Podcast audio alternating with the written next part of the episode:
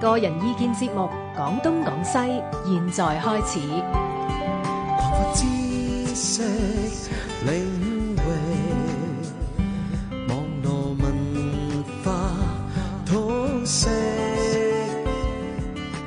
，free as the wind。講東講西。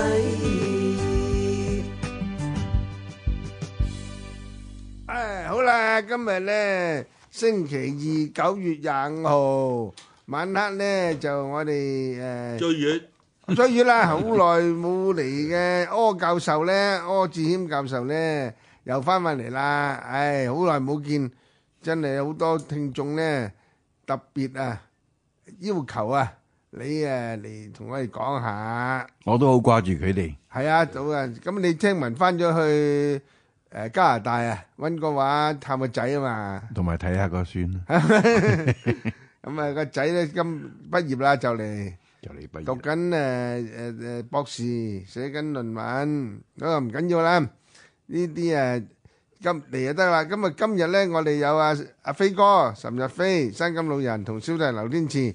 個題目咧，我諗係你出啦啩，朱古力。事實上咧，嗯，我諗朱古力如果係第日嗰個貿易冇問題咧，美國其實做好多朱古力。係啊係啊。咁戲佢咧做過，電影都做過。你諗下，每晚啊，淨係睇美國嗰啲電視啊，有幾多次係賣朱古力嘅廣告啊？係朱咩？古力喺誒廣東話叫朱古力啫喎，啊，ờ, 巧喺誒克力係巧克力，以喺前誒普通話考黑力，口黑嚟喎，誒啊廣東話以前有個叫做朱古力嘅律添律師嘅律係嘅，亦都有個翻譯叫朱古力啊嘅，其實台灣都係咁叫嘅，台灣巧叫咩克啊力，巧克力。巧克力係誒英文嚟嘅。咁誒呢個咧點解會選呢個咁樣樣嘅一個糖咧？糖呢個咧就係、其實我哋應該澄清下，嗯朱古力咧係分兩大類嘅，係啊，哦一類咧就係、Belgian type，即係比利時嗰種比利型時嘅，嘅咁佢入邊咧就冇咗奶冇咗糖。係另外一種咧就係、以美國為首嘅做得最多嘅，嗯就形式都有一粒粒嘅細粒嘅，有、有誒，成片嗯嘅好似雪條嘅，嗯成餅仲、有咧就係、俾軍隊同埋運動員用嘅 嗰啲 power bar。哦泡吧啊，嗰啲賣好多嘅，尤其是咧而家好多女士要減肥噶嘛，嗯咁又要能量又要誒、呃精力做嘢，嗯好、容易啫。中午嗰陣時喺啲大公司入邊有個 pantry 有個茶水房啊嗯嘛，嗰啲、老細為咗買職員嘅心咧，你跑下巴係免費嘅。免費飲飲飲啊，嗯咁啊，倒杯牛奶或者倒杯誒、呃可口可樂，嗰、個又唔使錢嘅。嗯然後咧就食一個 power bar 咧，嗯佢做到六點幾到八點都唔肚餓，都夠精力啦。咁犀利。所以呢個我特別提呢樣嘢咧，就係點解叫做考克力咧？嗯，真係搞 energy，真係 energy 力啊，真係力啊，但係嗰、個、呃、英文雖然叫 chocolate 咧，佢係音譯字，因為最早期呢個朱古力嘅係嚟自瑪雅墨西哥嘅瑪雅民族。啊瑪雅瑪雅瑪雅，即係話二零一二年話世界末日咧，呢、個係瑪雅就係瑪雅文化民族咧搞到全世界亂晒。咁啊，其實佢嗰個瑪雅音咧，chocolate 咧。就其實就解兩樣嘢，choc c h o c o l 啊，就解做熱，熱熱冷熱嘅熱，哦熱熱啊，熱咁量啊熱量。咁個 ATE 咧，後尾 chocolate 個後尾個 ATE 個字咧 H 咧就解做飲飲料，飲料啊，所以其實正確嘅最早期嘅 chocolate 嘅意思咧就係熱飲，熱哦飲。咁 Ờ. 啊，因為將嗰啲個可可啊、coco 啊加咗水其實咧，誒、啊，我有好多親戚係喺印尼嘅，嗯咁印尼啲親戚翻嚟中國嚟探我哋咧，嗯次次咧都俾一大罐，嗰啲一大罐係兩公斤嘅，即係啊係啊係即係美國嗰啲係叫做 family size。嗯，咁我嗰陣時細個就飲，覺得唔好飲。係咩嚟嘅咧？係 cocoa powder，即哦 à. 係朱古力嘅原料，係啊，可可粉可可可粉。粉咁苦噶，苦嘅苦嘅即冇錯，係有少少結結地嘅。嗯但係咧，屋企梗係話，诶、熱咗牛奶沖啦，加兩三羹落去啊，細路仔長大快啲嘅。咁呢個係事實係真嘅。嗯，咁運動員咧又唔食米啊，唔食麥呢啲，就食呢個就食呢啲就得啦。但係嗰啲嗰時期瑪雅人咧，佢點解整呢種熱飲咧？整啲飲料，佢哋其實因為苦啊唔好飲啊，點解要整咧？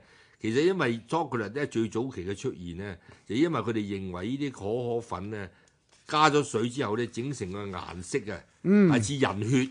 似啊人血人血係咩黑咪啡啡紅紅咯，佢紅似人紅紅地血嘅咁哦好啊，似所以好佢熱咧嘅血啊本來呢種 chocolate 嘅早期嘅應用咧係要嚟祭神嘅，哦，所以變咗 chocolate 咧係一種神嘅飲品哦咁嚟嘅，哦佢所以有一種宗教意味嘅，不過後來咧就變質啦。啊嗯佢哋朝頭早咧出去做嘢嗰陣時咧，飲一杯嗯好濃嘅 coco，嗯。呢個叫做上帝的早餐。哦，咁樣樣，我我細個咧，我阿媽都俾我飲過係可可粉。河粉你正話講嗰個兩公斤咧，我就冇咁大冇大呃係，都有成我諗半公斤啦。嗱，佢哋最流行嗰係個牌子咧就叫做 Van Heusen，哦，呢個係荷蘭好大嘅公司 Ừ. 嚟嘅，嗯，因為以前印尼係荷蘭嘅殖民地係冇錯，係係啊。所以嗰時嗰時啲可可飲料啊，就後來咧就加咗 Ừ. 糖，加糖嗰啲就係西班牙人，哦，西班牙人將佢加糖咧就去運咗去歐洲。喺歐哦，洲流行，然後後來咧就再加牛奶，加係牛奶嗰啲人咧就瑞士人，即哦，係佢就分幾步步驟嘅，一個就先首啊先西班加牙咗加糖哦，後來瑞士加牛奶，咁啊，我哋講呢啲古仔咧就係歷史古仔啦。嗯初頭係西班牙人，嗯但係點解嬲尾會流行到成個歐洲咧？呢個同皇室嘅婚姻有關係嗯，。哦西班牙公主嫁俾荷蘭公子，西哦，班牙公主就就嫁俾路易十三。Ừ. 嗯法國咁啊，所以嬲尾點解法國會有朱古力嘅工業咧？因為佢有兩次十三同埋十五、十六都係娶西班牙嘅公主，Ừ. 嗯，咁啊由公咁主啊嫁妝帶埋去。就嫁妝咧入邊有 豆，另外咧就帶咗佢私人御用嘅嗰個 chocolate 調配師，啊嗯就跟住佢。Ừ. 嗯，咁但係佢哋嗰邊啲人王子就覺得唔好飲，唔好飲咁苦嘅，就加牛奶落去，係然後咧就加糖落去。係哦咁就變成咧係而家嘅朱古力。咁就要講埋阿歐教授，講埋呢個中國人幾時開始食朱古力？啊嗱，中國人第一個食朱古力嗰個人咧，嗯，就係清朝嘅康熙皇帝。係啊，係啊，如果我冇記錯咧，個年份就一七零四年。啊啊，中國嘅禮物入中國嘅第一粒朱古力係康熙食嘅，係係咩？嘛？所以到而家咪三百幾年。嗯係你哋喺歐洲啦，已經好早有，已經十九世紀、十九世紀、十八世紀已經有人食啦有啊嗯開始啊，因為瑪雅嗰時十三四四、十三世紀、十四世紀啊嗯嘛，嗰時開始有啊嘛，所以中國係三點百解嗯幾康熙年又食到到咁咁嗰啲傳撩楞嘅嘢教咧？我諗啲傳教士拎嚟㗎啦。佢哦咧就康熙咧係所有啲清朝皇帝中間應該講係最比較西化嘅。西化、洋呃最洋化嗯最最 active、最 active 活躍，又容易咧接受新嘅概念嘅一個皇帝，哦，即係佢覺得好玩、好得意嘅。嗯咁食咗之後就覺得，咦，好你精神嘢喎好嚇嗯精神喎。啊因為可可咧有刺激中精神嘅力量嘅。啊其實可可咧同我哋以前講咖啡嘅古仔好似嘅。哦，最初到歐洲咧，就有人去送俾教皇飲。係啊，即係最好好多嘢都係教皇批准嘅就好好賣嘅啦。係啊，點知嗰陣時嘅教皇一試下就啊唔緊要呢，即係嗰陣時傳説就話呢啲係魔鬼飲魔鬼送嘅， 係咩？但係佢話咁難食啲人都有人食，唔會流行嘅。OK，俾佢做啦。哦，咁就咁就批咗批准咗，以為佢冇人飲，點知後來成為咧後來嗰啲一個係皇室帶起嘅嘛，就啊就皇室御用嘅啲朱古力，即係師傅嗯就加奶加糖，嗯就變成好好飲。我咧就親眼見過誒、呃真嘅原始嘅可可豆喎、嗯一粒粒即係紅紅地嘅，係啊，紅紅地嘅，即係硬果嚟嘅，啊，我唔哋。係唔係軟果嚟嘅，就誒冇夾嘅，冇夾嘅，一日好多豆有夾噶嘛，佢冇夾，夾即係包住外邊嗰、個。誒佢喺即係中南美洲同埋嗯赤道嘅地帶咧，個樹即係佢個樹唔係好高嘅，比嗯較矮啲嘅，係有格嘅。哦，但係啲土有人收咗之後咧，嗯賣出嚟嘅係賣一粒粒嘅。阿曼啦，哦就係咁、樣。咁誒磨啊，嗯，磨成誒而家可可豆，就最初其係實結中國嘅，人好早發現呢樣嘢嘅係，咩？哦喺邊度咧？喺馬達加斯加島，即哦，即係鄭和嗰陣時，鄭和啊發現嗯，但係中國人對呢啲冇興趣嘅。如果唔係朱古力嘅 market 咧，即係市場會推前好多， 就對國品但係我教授聽講呢種可可粉咧、可可豆咧，佢可以誒內邊有啲叫做血誒、血清素喎，可以令人食咗會覺得 happy 喎、快樂嘅喎。會唔會咧？嗱，其實咧，點解可可豆唔係朱古力嘅最大嘅市場咧？係邊啲人捧場咧？係女人，係啊係女人咧一每個月都有幾日咧好唔舒服噶嘛。咁可可豆入邊含有啲微量元素咧，就有舒緩心情，令到佢開心 happy 嘅。嗯咁所以咧，點解佢見女朋友第一次咧都係帶一盒係啊朱古力俾佢咧？就係咁嘅原因啦。係呢個《哈利波特》啊呢本誒書裏邊嘅作者咧，啲羅琳咧都寫噶啦。寫都係寫係啦啊呢啲。即係話，如果心情唔好咧，就有一種魔法。我哋睇下近時嗰啲電影咧，嗯，梗係嗰個公子或者嗰啲诶年輕嘅英俊嘅男士，嗯拎住一盒朱古力，嗯，另外咧右手攞住 一一支玫瑰花係啊去約女朋友。係啊係啊係啊，不過咁喎，聽講呢個誒朱古力成為情人節嘅禮物咧，係、嗯由唔係歐洲發明嘅喎，係、日本人發明係嘅啊，喎。日本人發現嘅係係啊一九五八年日本有一係間啊叫做馬麗朱朱古力店啊，係啊就整一個心形朱古力，以後咧就成為逢係情人節就送朱古力禮物。仲要白珠喎，係白嘅，白㗎喎佢係白色嘅。啊，但係白色就冇可可粉喎， 嚇白色朱古力咧係就啊係唔健康喎。係咩？係啊，哦，容易肥啊！啊一味啊 好多朱古力嘅壞處咧，甜啊都係因為白色朱古力搞出嚟喎，哦所以所以真正嗱，所以問題啊，阿歐教授係咪應該好多人提議食朱古力咧就要食黑朱古力？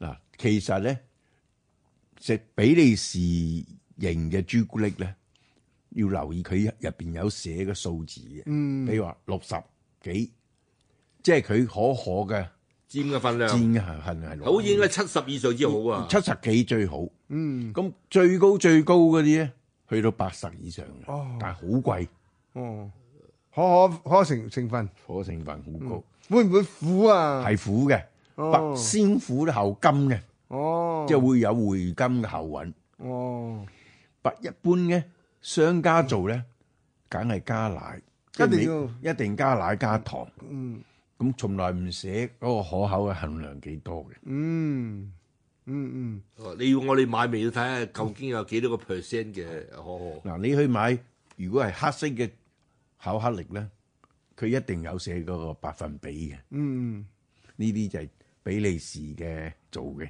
哦，比利時就溝咗奶嘅，溝奶定溝咁糖而？家咧喺北美洲啲女士都知啦，嗯佢哋要食 Belgium chocolate，嗯即。係比利時嘅朱好古多力。隻誒誒名牌咧，名牌朱古力有名牌嘅喎，係。都係呃誒、比利時做嘅，其中啊，牽涉到一個好羅文蒂克嘅古仔係點樣咧？ ，Godiva。嗯，係本我哋唔講嗰個咩商啦標名，啊嗰、個、呃、商業名咧，係啊咁佢就係因為當時嘅統治者嘅夫人咧，就覺得老百姓好苦，嗯即係苛捐納税嗯太多。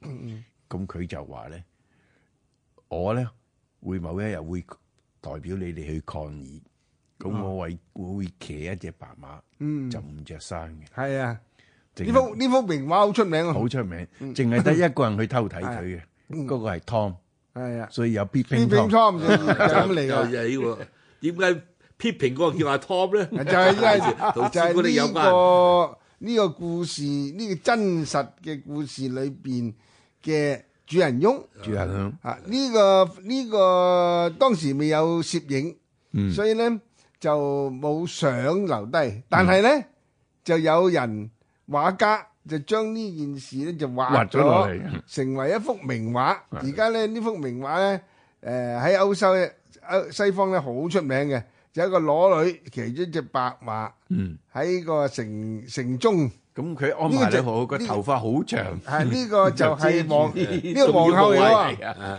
呢個皇后嚟喎。係皇后嚟嘅，講係喎，咁啊呢次嘅裸體示威咧嚇，啊嗯咁啊成為咗誒呢個歷史佳話啦，亦都係啊千古絕唱。清我絕唱啦，咁啊同朱古力嘅有好大關係嘅，啊亦而係家啊香港都有埋啊，係啊，就係呢個牌子啊，呢個牌子紀念佢咧就用呢個名就成為牌子，唔係呢個唔係咁多人知嘅喎，啱啱會啱啱我哋三個坐喺度就係就知道好好 食，但係唔知道佢嘅歷史嘅古仔。啊係啊，咁啊一陣咧，阿阿歐教授你會咧同我哋介紹一下咧，朱古力咧即係可可粉啊，嗯，可可呢種誒誒產品，嗯，究竟誒喺食療上咧誒有有咩價值？嗱，多數呢啲誒呃而家啲營養師都會講咧，食朱古力咧好容易令到人好咩？肥肥。肥啊肥啊，其實肥咧唔係個可可豆嘅成分，係朱古力係因為奶糖糖糖同同奶埋奶。哦。一陣你講講，如果純粹呢個所謂 black chocolate。嗯，黑嘅朱古力，黑嘅朱古力如果係冇糖冇奶嘅朱古力咧，係根據佢真正嘅寫出嚟咧，係可以撫平情緒嘅不穩定。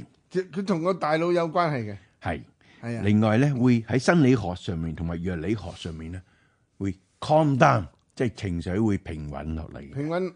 咁即係話你燥嘅時候咧，整一粒整試下幾粒試整幾粒試下啦。咁呢個咧就係因為有冇奶嘅好咧？冇奶冇糖，冇奶冇糖嘅最好，咪苦咯。 苦良藥苦口哦，當藥食，當藥食。嗯嗯，其實呢個係另類醫療嚟嘅，係，哦，要有個食咖啡因咧啊佢，佢有咖啡因，係但係好唔係好多。誒哦，會唔會上癮咧？有啊有一種叫有叫誒 chocolate 啊 holism 啊 alcoholism 佢嗯係有啊 chocolate holism 即叫係朱古會力上癮癮嘅，係會上會癮㗎嘛嘅係會上癮。佢誒有少少誒誒，好似叫做 alcoholic ờ, 嘅誒引頭喺啊度嘅。係食咗之後咧，誒、可能你心思思咧就想誒、識你眼瞓啊，或者攰嘅時候就想食啲落去噶啦，係嘛？嗱，根據聯合國糧農組組織 FAO 嘅定義咧，佢嘅佢個教授做咗好耐嘅研究啦 Research，嗯嚇，咁、就認為咧，誒、à, 用可可豆做嘅朱古力。其實係一種食品嚟嘅，好哦嗯好好嘅，即係定義係講好好嘅名名貴嘅健康食品。ừ, 嗯，好啊。咁啊佢可以提供類人類身體所需要嘅營養，Ừ. 嗯，同埋令到人咧好有快樂嘅情緒。一陣你講講呢個快樂情緒同可可豆啊、朱古力嘅關係啊。係咁啊，聽日歌先，然後新人報道。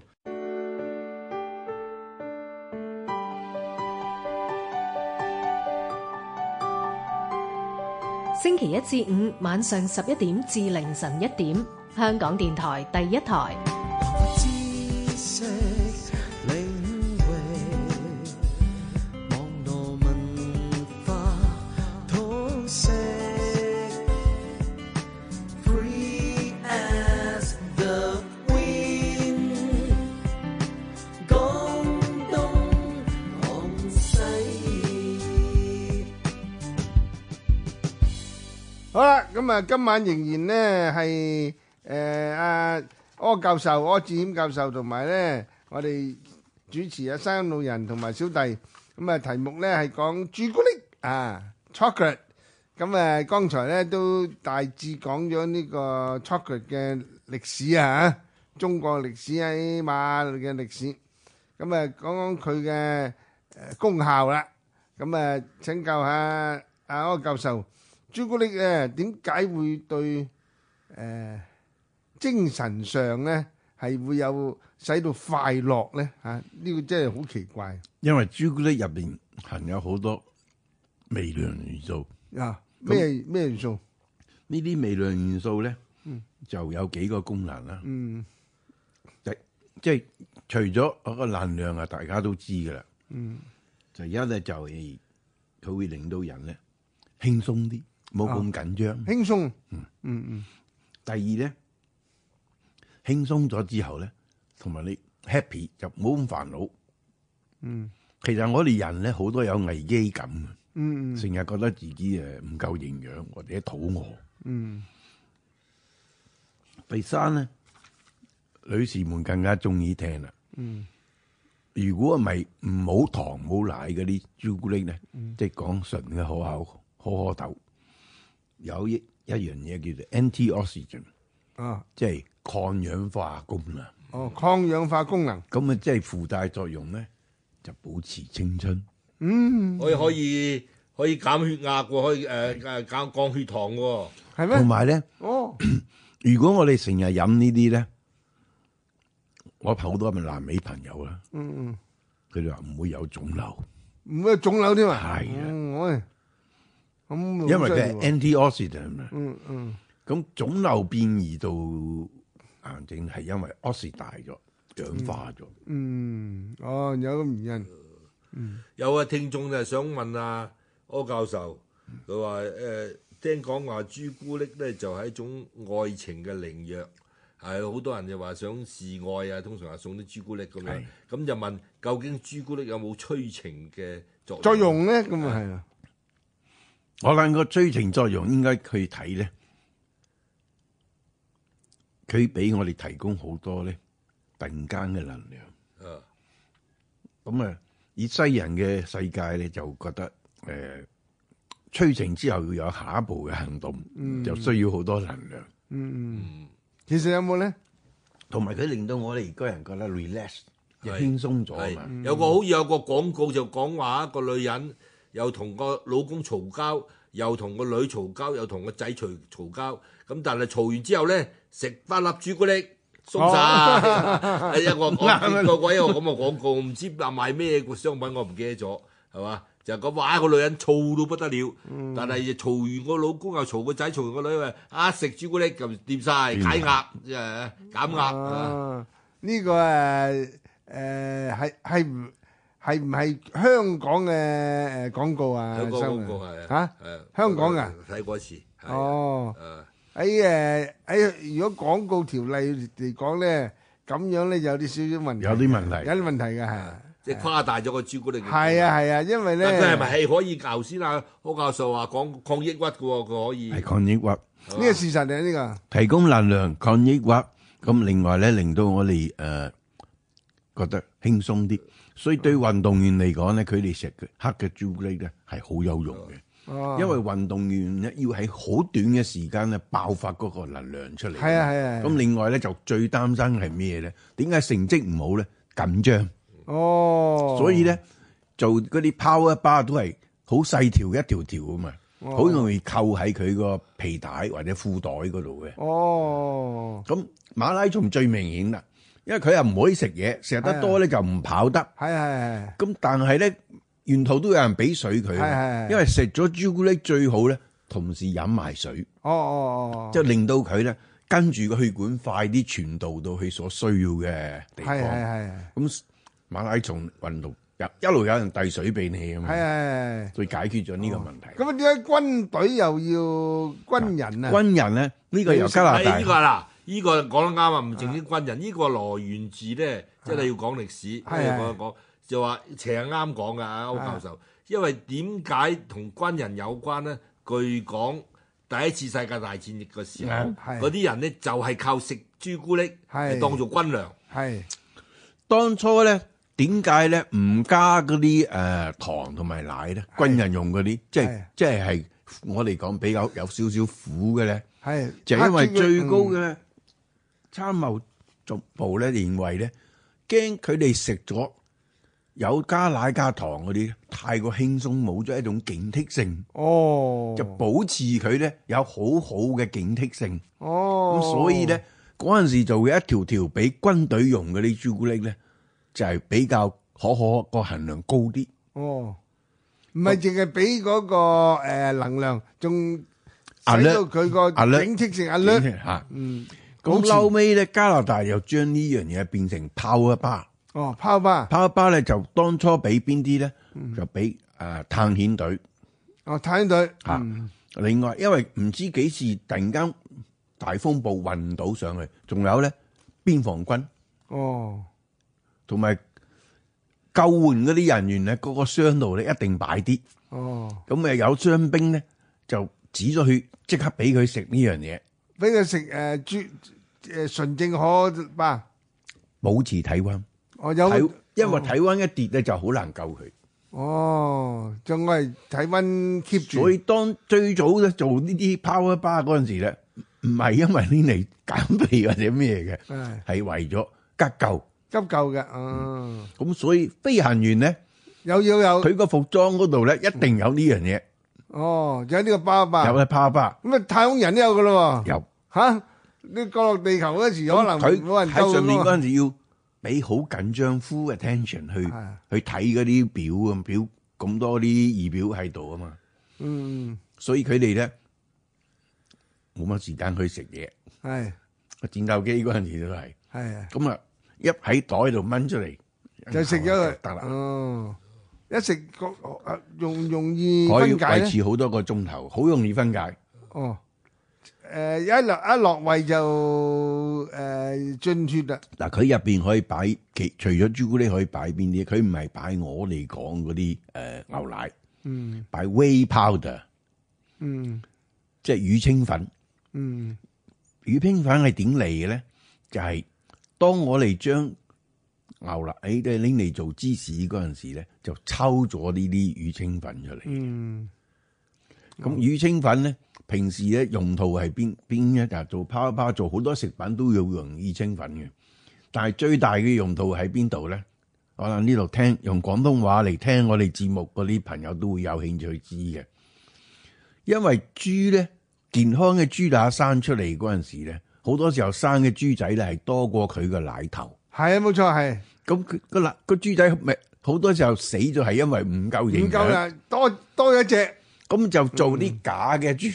豬嘅奶頭。豬豬奶頭咧就用啲乳清粉擺喺入邊咧，佢食咗就搞掂，所以好快咧就可以俾我哋食乳豬上台啦。哦，啊，講起嗰、個，其實講起啱啱今日今日追月啊，講起個朱古力喺第一次世界大戰嘅時候作為軍糧咧，嗯、其實我哋最早期嘅月餅咧就係、呃唐朝唐高祖啊，呢、個李淵啊對付呢個隋煬帝嘅時候咧，佢嗰個軍師叫裴植啊，就發明咗咧將呢個糧食壓縮成為月餅一種壓縮餅乾係。最早期嘅月餅就係軍糧。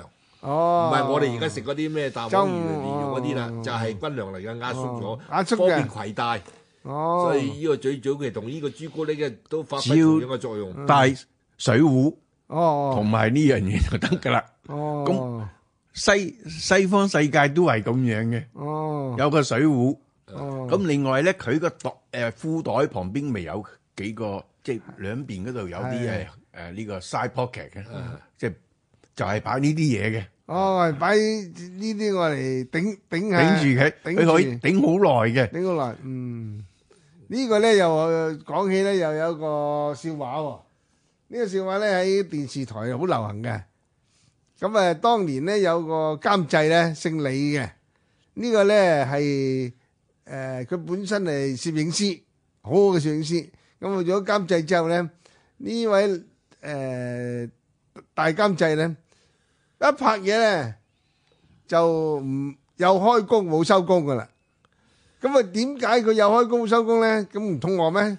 佢肚餓，但係佢袋咧永遠袋住一排幾排朱古力嘅。一有肚餓嘅時候咧，或者佢誒、呃、勞動得犀利嘅時候咧，佢係飲水同食朱古力。咁咧，佢食朱古力飲水咧就好有誒、呃、衝勁活力，去繼續拍落去喎。但咧演員啊、攝影師或者工作人員咧就慘啦，唔唔記得放限就啊。 咁啊，所以咧後來咧就定咗一條條例，就必定要喺誒、呃下午誒、呃放一個晏晝，而且咧放足一小時，要要俾員工咧食完飯，然後至可以開工。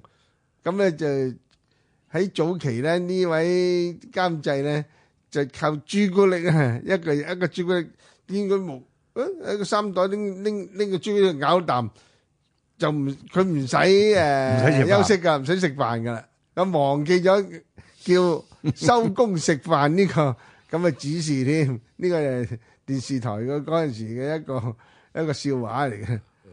啊，咁啊，即係證明真係係頂得肚餓，同埋同埋增加咗佢嗰個工作上嗰、個誒誒、呃呃熱情啊、興趣啊，呢個事實嘅。事實上咧，而家世界上面我哋可以去睇書啦，揾啲資料咧。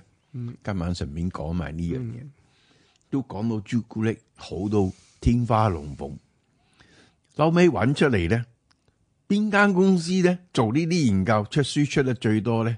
嗯 Mars，嗯，你明我講咩？佢係最大嘅朱古力製造者啊嘛，係所以好多呢啲研究咧都係佢贊助嘅。哦，但係我後尾去睇咧，就係、紐約大學。嗯日誒、呃、營養系嘅嗰個主任教授叫做 Marion Nesto，佢第一樣講嘅咧就係佢揾到咧食朱古力入邊有抗氧化劑，嗯，就頭先我提即係嘅。睇到抗氧化劑，嗯咁另外有好多啲微量元素咧，係都係屬於有益嘅成分。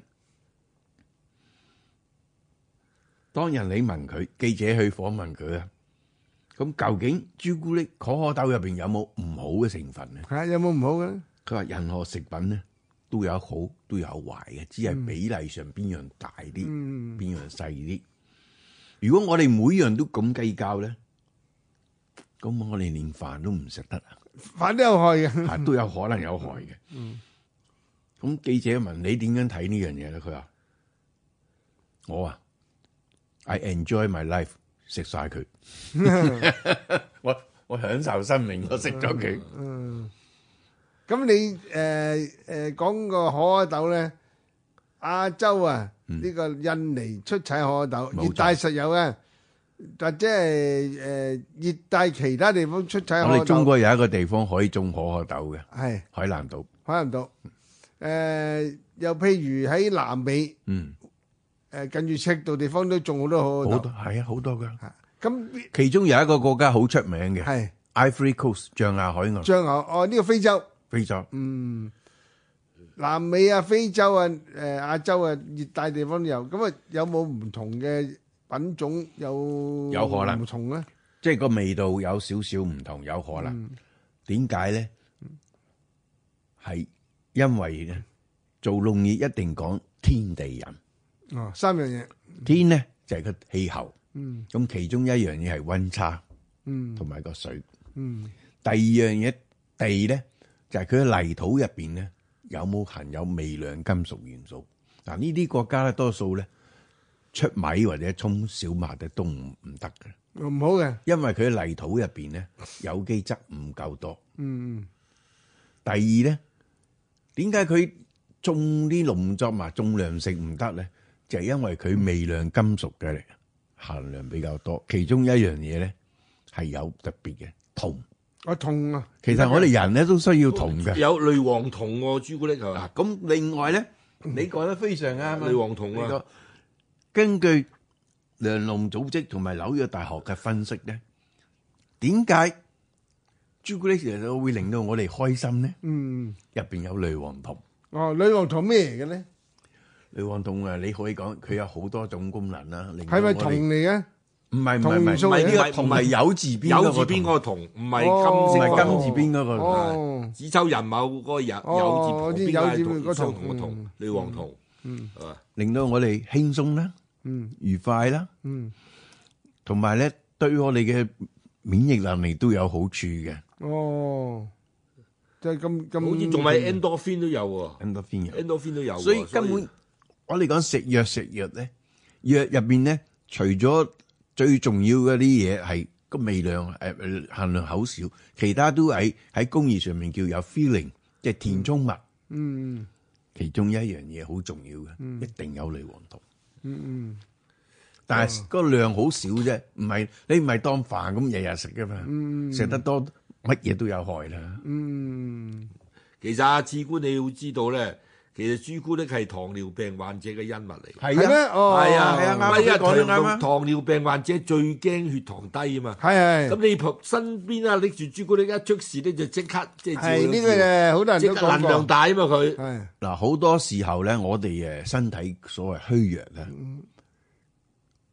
我都教我啲朋友或者學生，誒、你可以喺公事包或者手袋度擺一個朱朱古力一條得啦，朱古力巴。嗯另外咧，我記得兩三年前就喺呢度講過啦。女士咧每個月咧，尤其佢到咗四廿幾歲，即係就嚟接近呢、個誒、呃嗯更年期嗯嗰陣時咧，佢好、容易咧覺得突然間會頭暈。係啊，咁咧香港都買到嘅，你去萬寧或者咩買買到嘅，就有一種嘢係英文叫即係 destro，嗯，其實即係將菩提糖就更加提煉精煉嘅，咁、一粒粒好細粒嘅，嗯當個覺得頭暈或者精神不能集中嗰陣時咧，擺一粒飲飲幾啖水咁就得噶啦。哦，我做研究嗰陣時都冇冇時間出去，個個都喺叻度，我都係咁做嘅。食一啲朱古力或者咩咁啊，搞掂啦。嗯有樣嘢我係想請教柯教授啊，因為據我所知咧，誒、養狗養貓嘅人都知道啊唔食得朱古力嘅，一食朱古力就死好 high 啊一食就死㗎啦！啲狗應 貓該貓狗毒藥 嚟㗎，係貓狗嘅毒藥嚟嘅。係咁點解啲貓狗唔食得朱古力？阿振答啊，阿振答，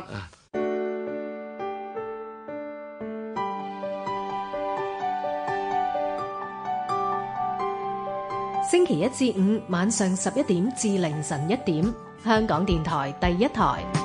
知識領域，網絡文化通識，free as the wind，廣東廣西。好啦，咁啊嚟到廿六號啦喎，嚇，咁誒誒，我哋嘉賓咧柯志軒教授，咁啊三老人同埋小弟劉天賜咧，咁啊今晚主持，仍然咧呢個題目咧講朱古力，咁啊剛才咧講咗朱古力咧係唔適宜啊啲誒寵物啊誒服用嘅食嘅，喂朱古力俾佢咧，佢食完之後咧嗰、個嗰啲寵物咧貓狗咧就會唔舒服或者係病啊或者唔喺度添未定，我咁啊可呢以個咩原因？我可以飲樣咧，嗯，誒、香港曾經表演過白毛女，唔係唔係白毛女，sorry，誒、天仙配嘅啊啲歌劇，嗰陣時江華女士唱，係江華，咁啊其中一個好出名嘅歌咧，愛你變成嗯海，害你係咁我哋好錫嗰啲動物。係比如話狗或者貓。咁食完之後，我哋成日將自己食嘅咧，我見到好多女士咧，有啲帶埋嗰啲細嗰啲狗仔去餐廳嘅，有一個袋俾佢哋。俾佢食埋，咁佢食食下好好食嗰樣嘢，就將個手拎啊，就俾佢個狗仔。咁啊，即係好錫嗰只狗嘅。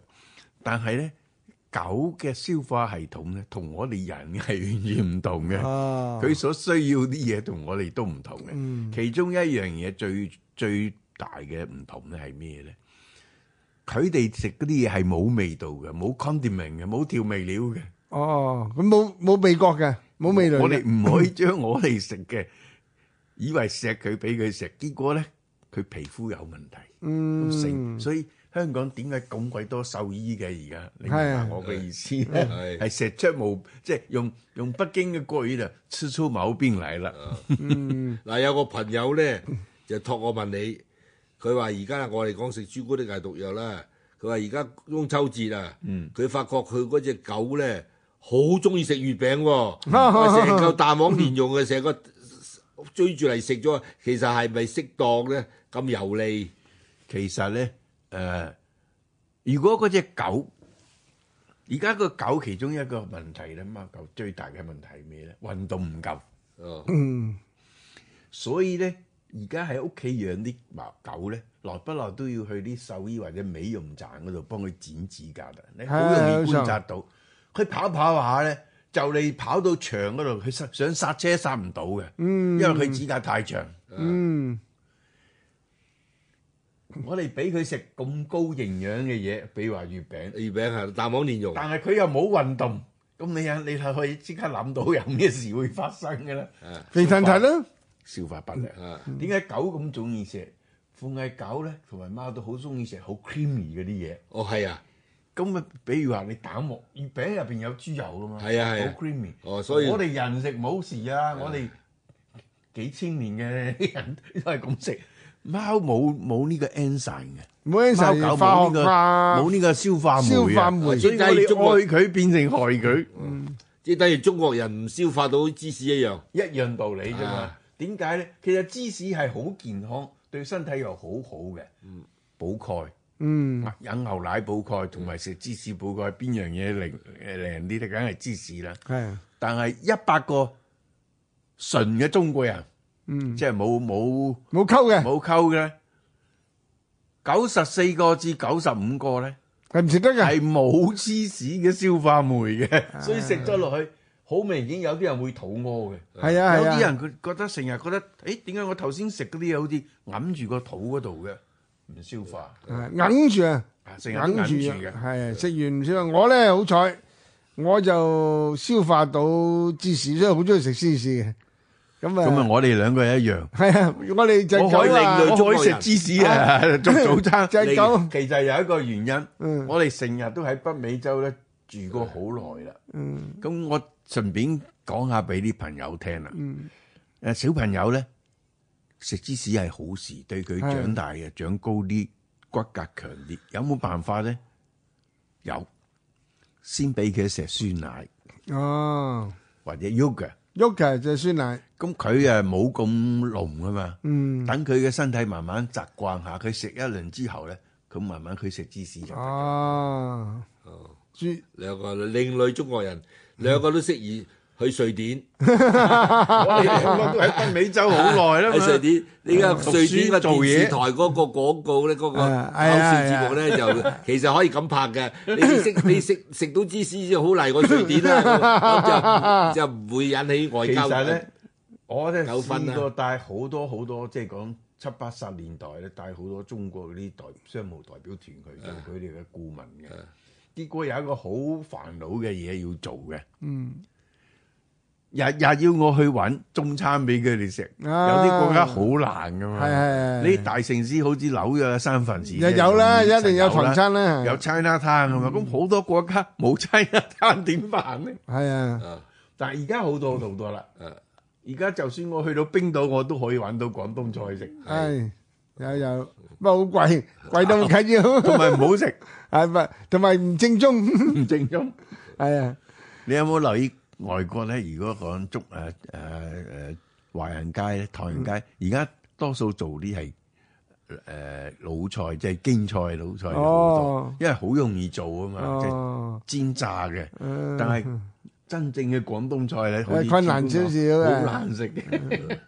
咁我係呢個做過一個心理測試啊，就話問你一大堆問題，你中意中意睇邊類書，你最中意睇邊類電影，你就最中意就買邊類花，你最喜歡金庸武俠小說裏邊嗰啲邊個人誒個女主女女女女人啊女性啊，你最中意邊個？啊咁啊一大扎啲嘢，然後就根據你呢啲咁嘅選擇咧，就可以計算到你最中意食邊類朱古力。啊 係咩？哦。咁然後咧個答案一出嚟啱喎，啊我又唔知佢點解嗰啲心理學家會整啲咁嘅測試而可以中喎。咁又話，然後咧佢呢種咁嘅嘢咧可以配合到原來外國人咧有研究到咧，就話你係邊類星座咧。就會中意食邊類朱古力，嗯咁呢個又可以嚟測試下次官。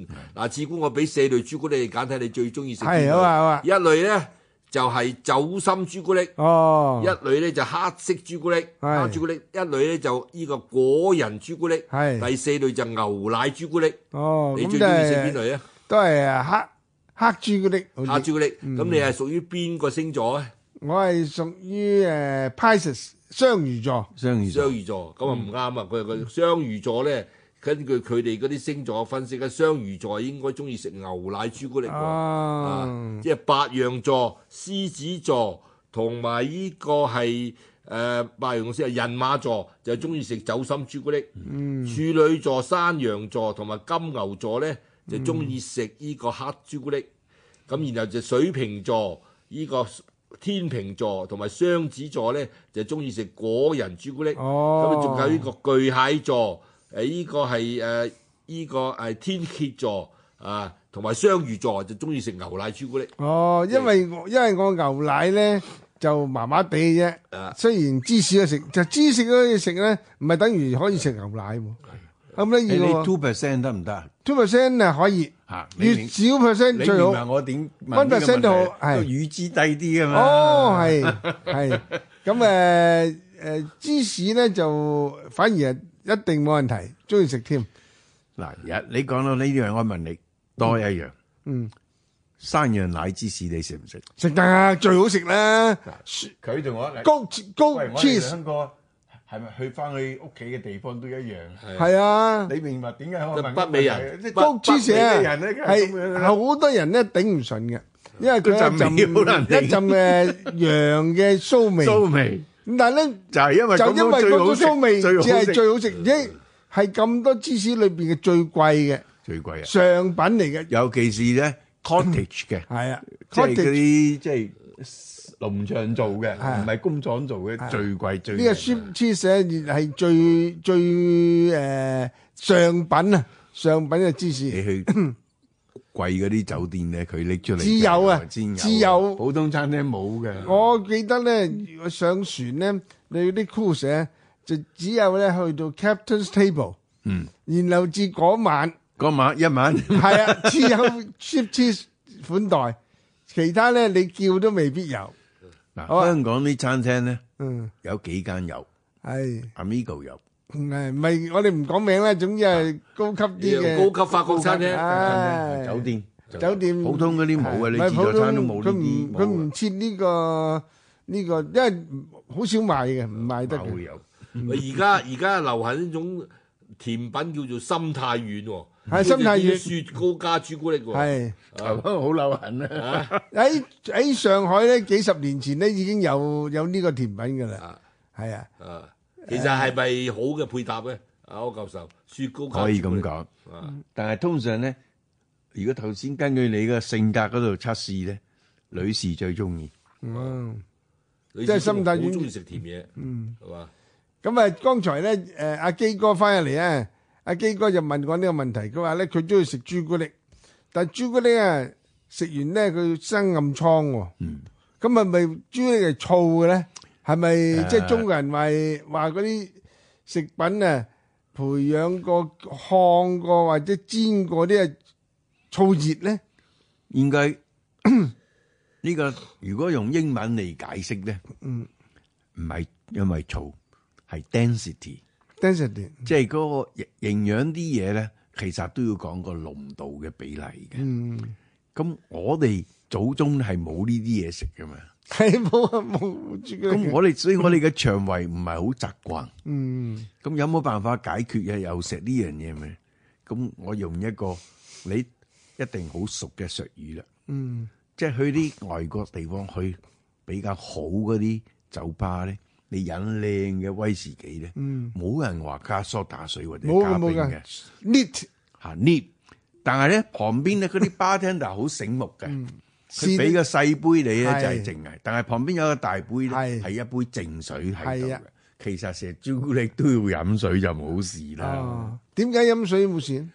水咧係 carrier，即係載體載體嚟嘅。嗯、用咗佢咧，先可以咧跟住個血液咧循環大小二周天，每個身體嘅部分雨都喺露度均沾都分配啲。哦，咁如果唔係咧，其實唔係嗰樣嘢有毒或者咩嘢，而係你嘅消化系統覺得咧有一隻怪物入嚟啦，就打個信號俾大腦。嗯咁大佬咧就覺得咧就分泌啲嘢出嚟，嗯有兩個效果，一肚屙，少少肚屙，就可以使到控制佢屙翻出嚟，即算係 啦。排毒。排毒第二咧就喺皮膚度將佢揮發出嚟，咁變成咪有個生咗一啲，就暗瘡啦暗瘡即係食朱古力要多飲水， 多飲水，誒暖水仲快，係嘛？温水暖水好啲温水哦你熱茶咧 OK 啊，得啊啦。我冇事㗎，我成日飲功夫茶冇事係㗎。嘛？啊，不過正話咧，阿阿教授講咧話，誒現代都市人咧就好少飲淨水啊。好少飲淨水，呢個嘢原來係好，令令到唔我好哋嘅變成有一個問題嘅，叫做亞健康。嗯，點樣點樣點樣解法咧？因為我其實你飲湯啊，嗯可唔可以飲最濃嘅湯？你梗係頸渴啊嘛，嗯所以都要飲水嘅，一樣道理嘅。嗯即係好多好名貴啲嘢，好好啲嘢咧，啊，好似食榴蓮，嗯我食榴蓮食好多冇事喎，我試過成喺喺泰國同埋馬來西亞，中午咧人哋送一隻榴蓮俾我當午 餐，唔食飯噶啦，咁我連嗰晚嘅晚飯都唔食喎，但係我一我就知道呢個問題，自己做營養學家， 我不停咧咁飲清水，哦，結果皮膚又冇暗瘡又冇事，嗯第，二日就一切都正常。就因為誒嗰個水同你帶都就但係即係分配咗去各個地方啊啦，，嗯但係呢個朱古力配唔配埋飲咖啡咧？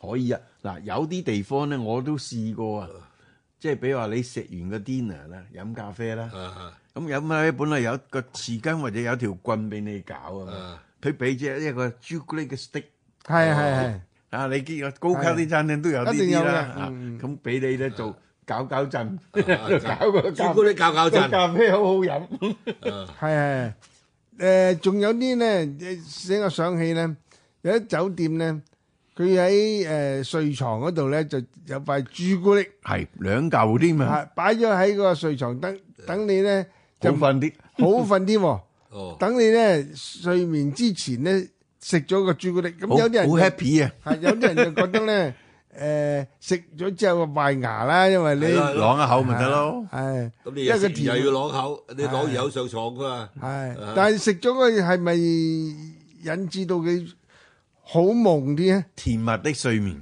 會嘅，會，即係佢影響到個腦啊，唔會撞我夢嘅，我諗我會有惡夢啊，費有事啲興奮係興奮作用喺度嘅，唔係一個未必叫做催情。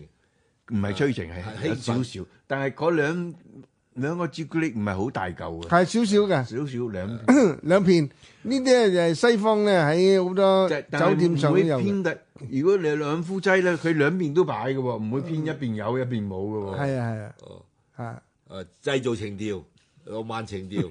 係啊，同埋誒使到你誒發夢啊，同埋你成晚咧舒適咗，唔會個唔腦，會聽日投訴話，咦呢個房有鬼嘅？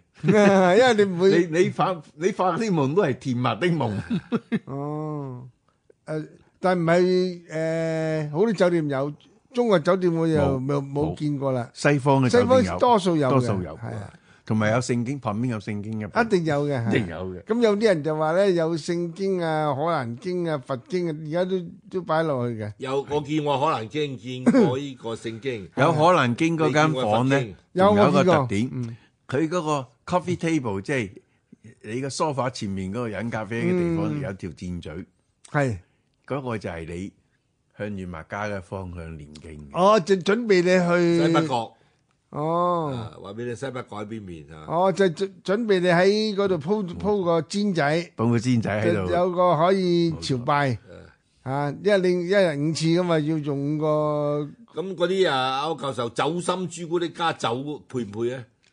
誒好嘅，佢通常加甜酒，啊，甜酒加甜酒，哦，即係 liquor，即係我哋食完飯之後，lady 最中意飲呢啲酒啊， liquid 啊咁啊爛事啊多數飲誒威士忌、 Con- 白蘭 Cognac 地、抗日，干邑。嗯啊哦，係即係嗰啲酒都唔係都好貴少啫，個好少量好少啫，就我哋即係點綴一下啫嚇。好瞓啲啦。好瞓啲啊！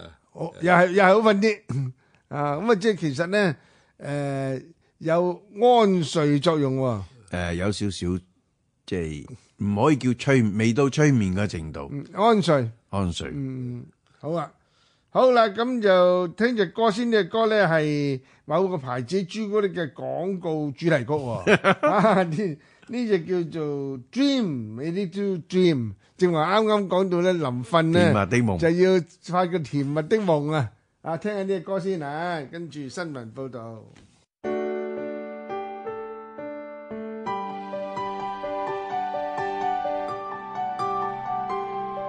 星期一至五晚上十一點至凌晨一點，香港電台第一台。知識領域，網絡文化通識，free as the wind，廣東廣西。好啦，咁誒今日咧誒最後仲有四個字到咧，三五個字到咧就係誒講朱古力咁啊，嘉賓咧柯志軒教授咁誒同埋誒山金老人同小弟劉天賜咁誒，剛才講咗咧誒朱古力嘅日字咧，咁誒我又講一則一宗咧俾你聽下。啊，一路咁多年咧都誒、呃大惑不解，卒之啊而家知啦。某年咧就誒、呃 ờ, Halloween，咁咧、我咧就誒、呃特別有一盒朱古力咧就開咗，就我嚟款待拍門嘅啲後生小朋友小朋友啊細路細路仔咁啊。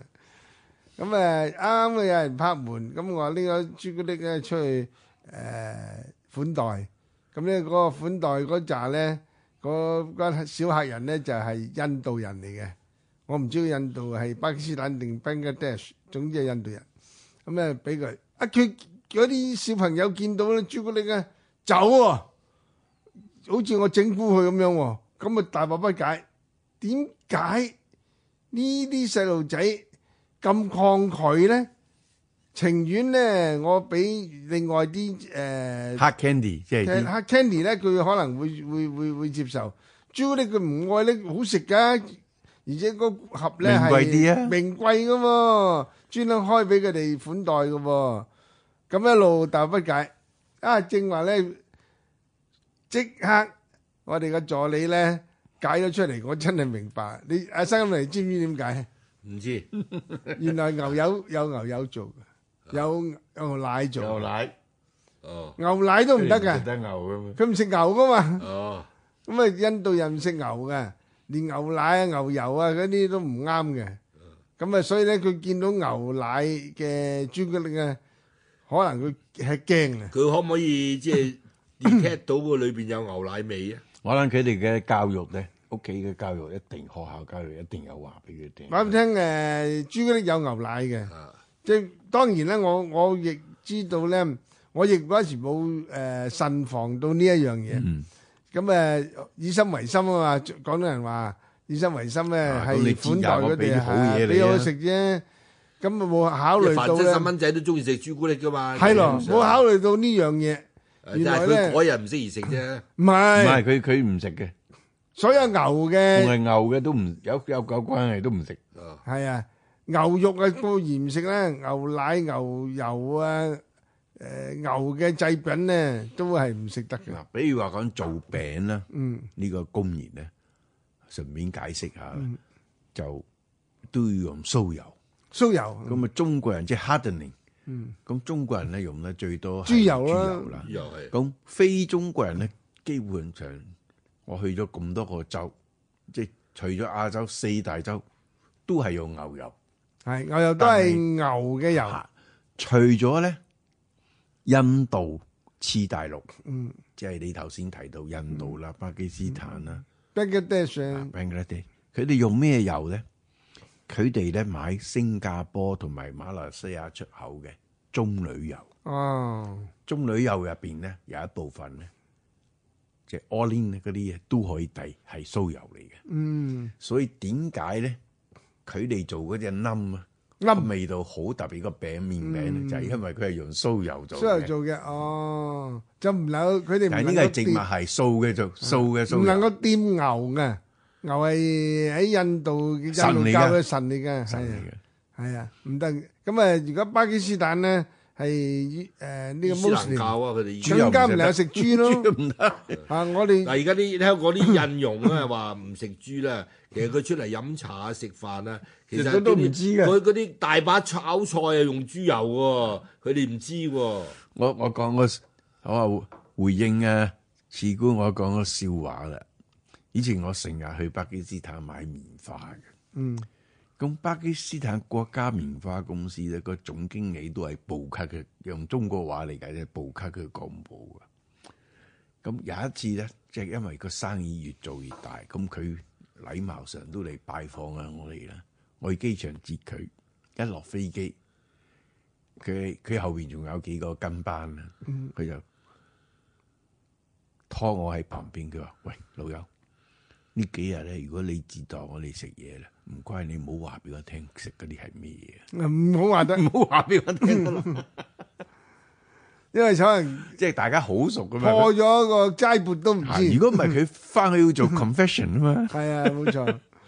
同咁埋阿啊，朱歐教授，你頭先提到都我哋未講過，就話講朱古力係可以保温喎，取暖喎。係係咪咧？係咪真係係？ 真嘅真嘅，嗯，即係其實應該更加要言語嚟講咧，就係佢提供 energy，提供個能量。熱能以能。嗯咁呢、個就係點解咧？邊防軍啊，加拿大啲邊防軍咧，嗯即係佢哋個制服旁邊有一個袋係擺跑朱古力跑嘅嗯巴嘅，跑跑巴嘅。哦，就係我嚟保温嘅。哦咁探險嗰啲都係啦。嗯，咁其中咧有一次偶然嘅機會咧，個探險隊咧就掘到一個窿下邊咧，有英國一個好著名嘅海軍將軍嚟嘅。嗯，結結果喺佢身邊揾到咧，有朱古力巴喎，六十年嘅喎。哦，未未未用。美容。咁嗰陣時啲 chocolate 都冇加 preserve，冇加防腐劑嘅喎。嗯咁佢哋拎去化驗咧，冇乜唔妥嘅喎，可以食得嘅喎。食得嘅，嗯因為佢哋嗰啲冇加奶、冇加糖，煮純粹可純口朱古力可可嘅粉就咁啊，當然係啦。誒、正話講過另外一個笑話咧，喺呢個《大英百科全書》裏邊咧揾到嘅一個一則，就係咧誒，當年英國人咧就係、統治啲印度啊。嗯、有一次咧，佢哋印度人、印度兵啊作反，印度兵好服從嘅，但嗰次咧唔服從，唔肯抹槍。要因為槍一定要經常抹嘅，唔係佢啱啊！打如果唔係塞卡住住嘅啊嘛，卡住嘅卡住嘅。原來咧抹槍嘅油裏邊咧含有牛嘅牛油嘅成分，有牛成分咧，佢掂都唔准掂，唔好話誒食啊！佢我連抹槍都唔都唔準，都唔唔願意咁運用咗牛嘅油，有成分喺裏邊都唔用，都唔用咁啊！情願咧誒、呃犯犯呢個軍令都唔肯用呢、個。結果呢個問題後來解決咗。系你哋你聽過呢、個聽過呢個我故事聽過啊呢個古仔，嗯但係呢個問題又解決點咗樣。理解佢咧？咁中國咧，嗯誒有有有一段時間咧，我諗六七十年代已經係啦，就出口好多啲頭油，即係男人梳頭嗰啲啊啲啊，咁咪唔係法語嚟嘅。咁結果啲兵咧，因為個價錢好平啊嘛，咁佢哋又唔肯用軍隊軍需處提供嗰啲抹槍嘅油，結果佢哋發現咧，嗰只發油拎嚟抹槍咧，好好用。仲好用過，仲好用過佢派出嚟軍嘅隊總部俾佢嗰啲，結果咧就同中國訂好多，嗰個係上海做嘅，咁上海嗰啊嗰啲咩 用咩油用咩做嘅咧？嗰啲植物嚟嘅植油嚟嗯嘅，植物油嚟嘅，比如話菜籽油啦呢類型嘅嗯油，但係抹槍嘅油咧，我我我誒掂過，好肥嘅喎，真係個油質好重，唔係我佢哋最食驚嘅喎一樣嘢就係發出發發射嗰陣時咧卡住咧就大件事啦，係傷埋自己啊嘛，死死人㗎死嘛，人啊嘛，所以呢個一定要成日抹嘅。係成日成日抹住，咁順便講埋第二樣嘢啦。Ừ. 嗯咁你佢哋嗰邊有啲喺打仗嘅地方風沙好多啊嘛。哦風沙吹入去哋好大件事係啊啊！呢個問題咧，又係 Ừ. 我哋祖國嘅出口幫咗佢嘅。嗯，祖國出口好多避孕套啊，哦，結果佢哋發現你將中國出口啲避孕套拎出嚟套住個槍管係啱啱好 size，系咩？ 咁咁奇妙即嘅係。講到好笑。嗯我喺做國際貿易中間發現好多咧好得意嘅笑話，哦，仲有一種啊，柯教授啊，我就覺得點解有個咁嘅名咧，就係、一種婦科病啊，有啲女士誒講過，佢話誒我婦科病係生呢種叫朱古力瘤，點解會安個咁嘅名咧？生咗個朱古力瘤即。即係佢哋婦科嗰度啊，即係女性嘅生殖器官。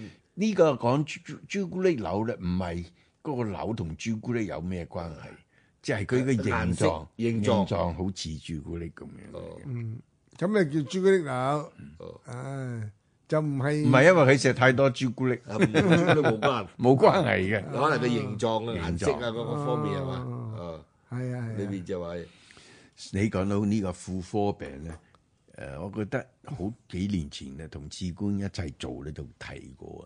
其實咧，女士們咧應該誒、我哋我冇可能期望所有啲女士都跟我學營養學嘅，嗯，但係女士咧最容易喺身體入邊缺乏嘅微量金屬元素咧係鐵。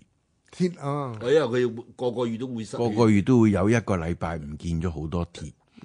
咁、有冇辦法解決咧？菠菜好容易，嗯逢係有紅紅地嘅紅色就得啦。菜咧，食咗都有利嗯嘅。咁、比如話咧，啊，而家香港好容易買哦菜莧菜啦，啊菠菜啦，個紅菜頭啦，啊，咁啊，啱啱啱我就講啦，而家香港街市度好容易買到 beats 啊， beets 啊紅菜頭， beetroot，啊即係嗰啲紅菜頭嘅根啊嘛。嗯咁其實咧，呢個紅好菜甜下頭呢喎，好啊你講得好甜，完全啱。我係煲湯冇一呢個如果定啊。用國語嘅名詞咧，叫做甜菜、哦，佢叫甜菜，前菜。嗯，咁啊，廣東話叫紅菜頭，講順便講埋喎，俄羅斯十月革命點解突然間嗰係啊個皇家冇錯衛隊會造反咧？因為佢哋克扣公糧咧，就冇咗牛肉同埋甜菜喎，咪係作啊反啊！佢俄羅斯湯咧，佢會凍凍係啊啊，保暖要靠嗰只湯啊 嘛。俄羅斯湯咧，即係而家叫羅宋湯咧，羅宋湯正宗咧，係啊正用宗甜嘅菜湯㗎係好多紅菜頭啊噶，唔止係紅菜頭，係好多。好多香港咧就好多椰菜，係啊，就冇乜紅菜頭冇啊，啱。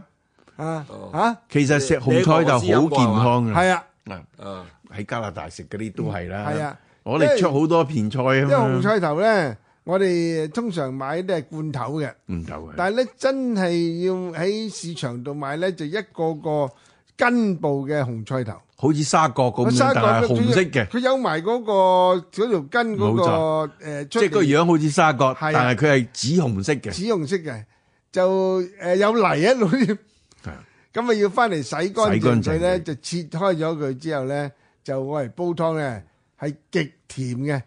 好好飲。好飲啊！當日咧就係誒十月大革命咧就係協收協收紅菜頭，協收咗之後咧就引致到咧誒成個俄羅斯作反作反，唔不安，啲人唔 happy 嚇。咁啊呢個咧唔淨止係俄羅斯嘅誒、全世界嘅人咧其實都誒喺、西西菜裏邊咧紅菜頭好重好要重嘅一個要。嘅。係好重要嘅一個。而家食沙律咧，順便講一個嗯民族，即係民間嘅禮貌禮貌唔同嘅。嗯，中國人咧嚟到屋企咧，梗係沖茶飲茶啊嘛。係啊，冬天啊，暖下。你有冇留意俄羅斯個爐啊？嗯，佢下邊屋企咪有廳度有個火爐嘅，係啊係火爐上面咪有個煙囪係嘅。啊，咁火爐上邊咧有一個平嘅金屬板咁嘛，係擺兩個樣嘢。多數嚇一係咧就係一個好似煲咁樣嘅嘢，嗰、個就係羅宋湯嚟嘅。係，去到佢屋企咧，第一樣嘢坐低先飲碗湯先，嗯提升温度，暖嗯啲，因為出邊落緊雪咁樣。嗯咁冇湯嘅咧就係擺一個茶壺，嗯就暖住嗰個茶。嗯，咁嗰個茶咧，同我哋西藏或者講嘅酥油茶有啲似啊，啊有一次，哦，係唔係茶葉嘅茶？佢啲茶葉係要啊哦但係咧佢哋飲嗰啲茶咧，唔係我哋講鐵觀音或者普洱，係黑茶，黑茶嚟嘅，就拎嚟黑茶咧，唔係拎嚟沖嘅，係拎嚟煲嗯煲嘅。嘅，係咁一舉兩三得，點解咧？佢哋成日食咁多肉、嗯菜同埋生果又少，嗯咁咪即係變成 edible fibre 可消化嘅纖維咧太少，嗯，因為咁佢黑茶呢便秘嚟㗎煲啦，係啊，嗯咁變成身體好多嘢唔掂噶嗯嘛，咁變成又提供咗纖維，嗯又提供咗咖啡因，嗯又提供咗維他命 C，嗯仲有茶入邊有 ethanol 啊嘛。嗯，即係個二茶素或者叫做茶二素，即係國語同埋廣誒台灣同埋中國調翻轉頭嘅，係兩個字調調前即啲係後其實講同一樣嘢係茶二素定係二茶素，嗯咁幾樣嘢就活動筋骨、血液流出流通，嗯就冇冇膽固醇，嗯又冇便秘，一次過解決晒。嗯，其實我哋而家飲嗰啲呃阿華田啊，有冇可可粉喺裏邊啊？有一定有不過唔唔嘅，係好多，啊！嗯但係佢應該即係如果能量補充係好過飲咖啡嘅喎，係係嘛？係，即係話如果你覺得即係身體嗯尤其是早上第一碗。係咯，我咁我成日食麥皮啊嘛，我就用誒阿華田嚟沖沖嘅佢係係。嘛？好健康啊！係不過而家咧，誒、你喺誒、香港都係咁樣啦。誒喺誒呢個 menu 啊，即係菜單上高咧，必定嘅注明咧呢一樣菜咧有幾多卡路里，嗯，有幾多個熱能啊，尤其是對女士們，佢係哋啊一定係好講求，即係好講究，每日唔好超過幾多。係啊，熱能咧就你誒、食每一樣嘢嘅時候，你自己加埋佢，咁咧，順便提一提啦，比如話你飲麥皮係加咗啲阿華田或者好辣克咧，其實係好健康嘅。好啦，黑都有可可粉喎，係啊點解有咧？少少嘅啊逢係，係食固體嗰啲咧，嗯膽固醇或者咩就好容易留喺身體度嘅。嗯，但係逢係水溶性液體嗰啲咧，呢個問題好冇晒梗係冇晒啦。冇晒啦，啊因為個水溶性送用晒咗落去。用咗，另外咧水溶性好好容易啊，第二日咧朝頭早就全部排晒出嚟，即係需要嘅就營養吸收咗啦，唔需要嘅就全部排出嚟啦，因為入邊有可消化纖維。哦，咁啊咁你你食朱古力太多咧，會唔會招惹多啲蚊蟲嚟咬你啊滋擾啦，係咯，有可能啊，點解咧？蚊蟲咧有好強嘅嗰個偵探能力。係啊，咁比如話你食牛肉、食牛油，又食有糖啊、誒、之類型呢啲係真係高營養嘅嘢咧，你嘅體温咧係略為高啲嘅，係咩？哦，個分泌咧佢會佢會偵探到， detect 到，即係所以咧頭先我先同阿飛哥講啦，師姑同埋和尚喺山入面都冇蚊咬佢嘅。係咯，點解 咧？點解？我哋去同樣一座廟度，我哋俾蚊咬咧？因為我哋體温高 啲。啊哦，係啊，係啊，啊係啊，大家去旅行咧，我哋都試過露營細路仔嗰時，有啲同學係冇蚊咬嘅，係有啲有有啲啲人蚊以為濺食晒日野 蚊，野野蚊蚊，因為佢哋有啊啲蚊覺得佢營啲養太好 啦。皮膚甜啲。嚇，佢啲皮膚甜啲，皮膚聞到聞到嗯聞到甜血味其甜實啊！用營養學嘅，即係佢酸價高啲。係咁酸價即係你營養好啊嘛。可能佢係食肉獸，啊，食肉收或者中意食朱古力係。朱古力食得太多你就唔係咁好係嘛？ 其實如果佢食得朱古力多，冇咩特別問題。即係頭先頭先同基哥講，佢嗰有飲水哦，最緊要飲飲水，哦飲水就將你帶到身體各 Dilution 部分 dilution，啊，À, 稀釋咗佢。有有個著名嘅誒，我唔記得佢個名叫美國美國嘅兒童文學家，佢有個金句就話咩叫力量咧？解釋就係你力量就話你能夠將誒一排一排朱古力四四塊嘅，你一手你就可以呃分開佢四塊，然後你咧就只係食一塊，唔係食晒四塊，即係你有個節制力。係咁啊，就係呢個係叻人嚟㗎啦。啊呢個細路仔係叻你又人。哎又可以分劈開個個個排朱古力成為四塊，但係你又唔會食 晒，即係兩樣混合，啊，冇咁呢個錯，就叫力量，呢個真係呢個解釋得相當好非啊，好 à. smart。好 smart 啊！係嘛？ OK，咁啊，今晚好多謝啊柯志謙教授啊，多多啲嚟啊！你開啲題目俾我哋咧，我已經諗到頭先阿飛哥已經確物